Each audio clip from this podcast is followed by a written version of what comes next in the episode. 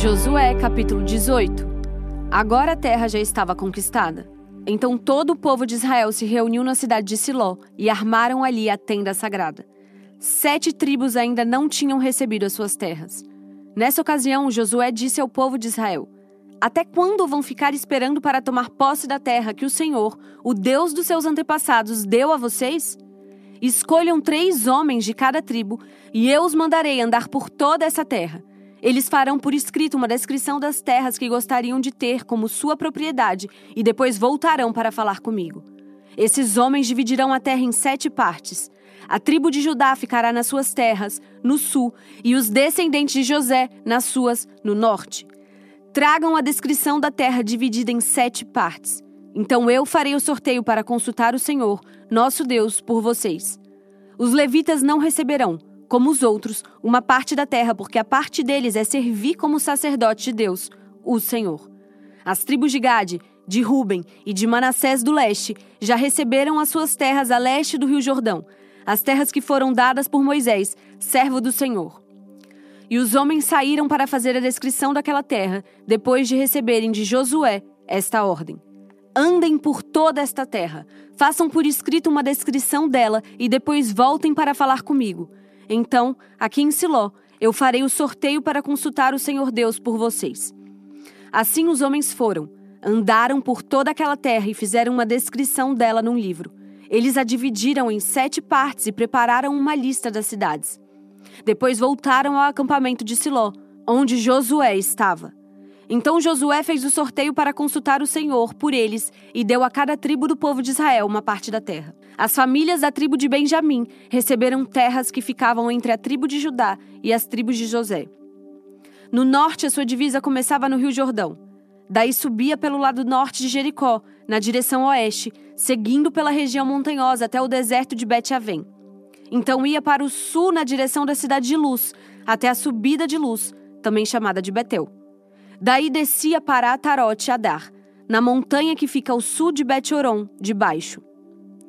Dali a divisa ia noutra direção e do lado oeste da montanha, que fica em frente de Bet-Oron, virava para o sul, indo até a cidade de Kiriat Baal, ou Kiriat Jearim, que é da tribo de Judá. Esta era a divisa a oeste. No sul, a divisa começava na ponta de Kiriat Jearim e dali ia para o oeste até as fontes de Neftoa. Daí descia até o fim da montanha que está em frente do vale de Ben-Inon, na ponta do norte dos vales dos gigantes. A divisa seguia para o sul pelo vale de Inon, no sul da subida dos Jebuseus até a fonte de Rogel. Virava para o norte, indo até a fonte de Semes, e daí a Gililote, do outro lado da subida de Adumim. Então descia até a pedra de Boã. Boã era filho de Ruben passava ao norte da subida de fronte do Vale do Jordão e depois descia até o vale. Seguia para o norte da subida de Bet-Ogla e terminava na ponta sul do Rio Jordão, isto é, na baía onde este rio desemboca no Mar Morto. Esta era a divisa no sul. O Rio Jordão era a divisa a leste. São estas as divisas das terras que as famílias da tribo de Benjamim receberam como sua propriedade. As cidades que pertenciam às famílias da tribo de Benjamim eram Jericó, Bet-Ogla, Emeque, Quezis, Bet-Arabá, Zemaraim, Betel, Avim, Pará, Ofra, Kefar, Amonai, Ofni e Gabá. Ao todo, doze cidades, mais os povoados vizinhos. Também eram da tribo de Benjamim as cidades de Gibeão, Ramá, Beerote, Mispa, Sefira, Moza, Requém, Irpeel, Tarala, Zela, Elef, Jebus ou Jerusalém, Gibeá e Criate, Jearim. Ao todo, 14 cidades mais os seus povoados. São estas as terras que as famílias da tribo de Benjamim receberam como sua propriedade. Josué, capítulo 19. A segunda distribuição de terras foi feita para as famílias da tribo de Simeão. A sua parte ficava no meio das terras da tribo de Judá. Eram da tribo de Simeão a cidade de Berseba, Seba, Molada, Azar Sual, Balá, Ezem, Eutolade, Betu, Orma, Ziclag, Bet Marcabote, Azar, Azar Susa, Bet Lebaote e Saruém. Ao todo, 13 cidades, mais os povoados vizinhos. Também eram dessa tribo Ain, Rimon, Eter e Azan. Ao todo, quatro cidades com seus povoados. Pertenciam ainda à tribo de Simeão todos os povoados vizinhos dessas cidades até Baalat Ber, isto é, Ramá do Sul. Essas foram as terras que as famílias da tribo de Simeão receberam como sua propriedade. A parte da tribo de Simeão foi tirada das terras de Judá. As terras dadas a Judá eram grandes demais para essa tribo, de modo que a de Simeão recebeu parte delas. A terceira distribuição de terras foi feita para as famílias da tribo de Zebulon. Elas receberam terras que iam até Saride. A sua divisa subia na direção oeste até Marala, passava por Dabazete e chegava ao riacho que fica a leste de Joquineão. Do outro lado de Saride, seguia para o leste até a divisa de Quislot Tabor, passava por Daberat e subindo chegava até Jafia. Continuava na direção leste até Gat-Efer e Etecazim, virando para o lado de Neia, pelo caminho de Rimon. No norte, a divisa virava para o lado de Anatom, terminando no vale de Iftael. Das terras de Zebulon também faziam parte Catate, Naalau, Ziron, Idala e Belém. Ao todo, 12 cidades mais os seus povoados. Essas cidades e povoados estavam nas terras que as famílias da tribo de Zebulon receberam como sua propriedade. A quarta distribuição de terras foi feita para as famílias da tribo de Isacar. As suas terras incluíam a cidade de Jezreel, Quesulote, Sunem, Afaraim, Seom, Anacarate, Rabite, Quizião, Ebes, Remete, Enganim, Enhada e Bet-Passes. A divisa passava por Tabor, Zazima e Bet-Semes, terminando no Rio Jordão. Faziam parte das terras de Issacar 16 cidades, mais os seus povoados. Essas cidades e os seus povoados estavam nas terras que as famílias da tribo de Sacar receberam como sua propriedade. A quinta distribuição de terras foi feita para as famílias da tribo de Asser. Essas terras incluíam as cidades de Eucate, Ali, Betem, Akzaf, Alamelec, Amad e Mizal. No lado oeste, a divisa chegava ao Monte Carmelo e Sior Libnat. Depois virava para o leste até Bet-Dagon, passava por Zebulon e pelo vale de Iftael, e para o norte até Bet-Emek e Neiel. Continuava para o norte até a cidade de Cabu, Hebron, Reob, Amon e Caná, chegando até a Grande Sidom. A divisa então virava para o lado de Ramá, chegando a Tiro, a cidade cercada de muralhas. Daí virava para o lado de Oza e terminava no mar Mediterrâneo. Das terras de Asser também faziam parte Maalabe, Akzibe, Umá, Afeca e Reob. Ao todo, 22 cidades, mais os seus povoados. Essas cidades e os seus povoados estavam nas terras que as famílias da tribo de Asser receberam como sua propriedade. A sexta distribuição de terras foi feita para as famílias da tribo de Naphtali. A sua divisa começava em Elef, desde o carvalho de Zaananim, e ia de Adame Nequeb e Jabneel até Lacum, terminando no Rio Jordão. A divisa virava para o oeste e ia até Asnot Tabor. Daí seguia até Ucoque, chegando até Zebulon ao sul, até a Ser, a oeste e até Judá a leste, no Rio Jordão. As cidades protegidas por muralhas eram Zidim, Zer, Amat, Hakat, Kineret, Adamá, Ramá, Azor, Quedes, Edrei, Enazor, Iron, Migdalel, Orem, Bet-Anat e Bet-Semes. Ao todo, 19 cidades mais os seus povoados. Essas cidades e os seus povoados estavam nas terras que as famílias da tribo de Naphtali receberam como sua propriedade. A sétima distribuição de terras foi feita para as famílias da tribo de Dan. As suas terras incluíam a cidade de Zora, Estoaol, Irsemes, Zaalabim, Aijalon, Itla, Elon, Timna, Ecrom, Eutec, Gibeton, Baalat, Jeude, Beneberac, Gaterrimon, Mejarcon, Racon e as terras que ficam em frente da cidade de Jope. Quando os descendentes de Dan perderam as suas terras, eles foram a Laís e a atacaram. Tomaram a cidade e mataram seus moradores. Então tomaram posse da terra e passaram a morar nela. Mudaram o nome da cidade de Laís para Dan, que era o nome do fundador da tribo. Essas cidades os seus povoados estavam nas terras que as famílias da tribo de Dan receberam como sua propriedade. Quando os israelitas acabaram de fazer a divisão da terra, deram a Josué, filho de Num, uma parte para ser sua propriedade. Como o Senhor tinha ordenado, deram a Josué a cidade que ele havia pedido. Essa cidade ficava na região montanhosa de Efraim e se chamava Timnat-Sera.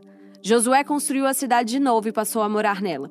O sacerdote Eleazar, Josué e os chefes das famílias das tribos de Israel fizeram a divisão da terra. Para fazerem essa divisão, consultaram o Senhor por sorteio na entrada da tenda sagrada em Siló. E assim acabaram de repartir a terra. Jó, capítulo 29. E Jó continuou a sua fala e disse: Ah, se eu pudesse voltar meses atrás para os dias em que Deus me protegia.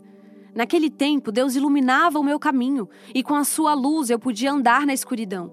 Naqueles dias eu estava bem de vida e a amizade de Deus era a proteção do meu lar. O Todo-Poderoso estava comigo e os meus filhos viviam ao meu redor. Em casa sempre havia leite à vontade e também azeite tirado das oliveiras plantadas entre as pedras. Quando eu saía para a reunião do tribunal e me assentava entre os juízes, os moços me viam e abriam passagem, e os idosos se punham de pé. As pessoas mais importantes paravam de falar e ficavam em silêncio. As autoridades se calavam e não diziam mais nada. Quem me ouvia falar me dava parabéns. Os que me viam falavam bem de mim, pois eu ajudava os pobres que pediam ajuda e cuidava dos órfãos que não tinham quem os protegesse. Pessoas que estavam na miséria me abençoavam e as viúvas se alegravam com o meu auxílio. A minha justiça e a minha honestidade faziam parte de mim. Eram como a roupa que eu uso todos os dias. Eu era olhos para os cegos e pés para os aleijados. Era pai dos pobres e defensor dos direitos dos estrangeiros. Eu acabava com o poder dos exploradores e livrava das suas garras as vítimas. Eu pensava assim: vou viver uma vida longa e morrer em casa com todo o conforto. Serei como uma árvore de raízes que chegam até a água, uma árvore que todas as noites é molhada pelo orvalho. Todos só falarão bem de mim, e eu serei sempre vigoroso e forte. Todas as pessoas me davam atenção e em silêncio escutavam os meus conselhos. Quando acabava de falar, ninguém discordava. As minhas palavras entravam na cabeça deles como se fossem gotas de água na areia. Todos as esperavam ansiosos, como se espera chuva no tempo de calor. Eu sorria para aqueles que tinham perdido a esperança. O meu rosto alegre lhes dava coragem. Eu era como um chefe, decidindo o que eles deviam fazer.